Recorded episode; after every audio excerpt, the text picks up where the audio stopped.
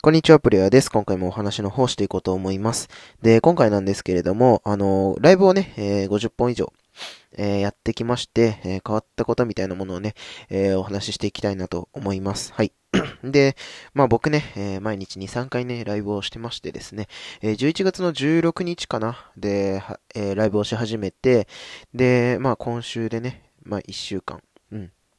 経ったわけなんですけれども、えまあ変わったこととしましてはですね、まあ話し方がね、上手くなったなっていうのはね、まあもちろん当然あるんですけれども、うん。なんかこう、話の要点を抑えて、こうお話だったりとか、まあ、ある、あとは、まあ、数少ないですけど、まあコラボをね、ちょこちょこさせてもらってる中で、えー聞きたいこと、要点をですね、こううまく、えー相手に、相手に、こう、聞くことができるようになったっていう感じですかね。うん。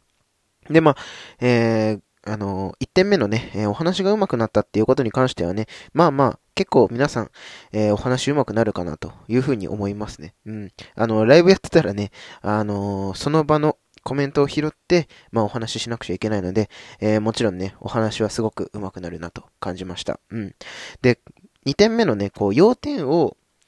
うーん、捉えて、うん、必要なところを捉えて、こう、質問できるようになったっていうことなんですけれども、あの、これね、あの、僕自身が気づいたわけではなくてですね、えーこの前、あの、コンスタブルズさんっていうね、えーまあ、配信者の方がいらっしゃいまして、えースタイフでね、えライブ配信されてた時に、え僕もね、この前お邪魔させていただいたんですけれども、あの、質問がうまいっていう風にね、言ってくださったんですよね。うん。まあ、その時はね、こう、リスナーさんの中にね、まあ、ちょっと、うん、悩みがある人がいて、それを解決できそうな人もリスナーさんの中にいたので、まあちょっとね、あの上がってもらって、まあ僕が質問をするっていうような形だったんですけれども、こう、リスナー側が、その、その方々が言ってたのは、リスナー側が聞きたいことをプレア君は、こう、うまくまとめて、あの話をしてくださってて、で、それがなんかこう、すごい、なんか、なんていうのかな、要点がまとまっててすごい良かったみたいなことを言ってくださってて、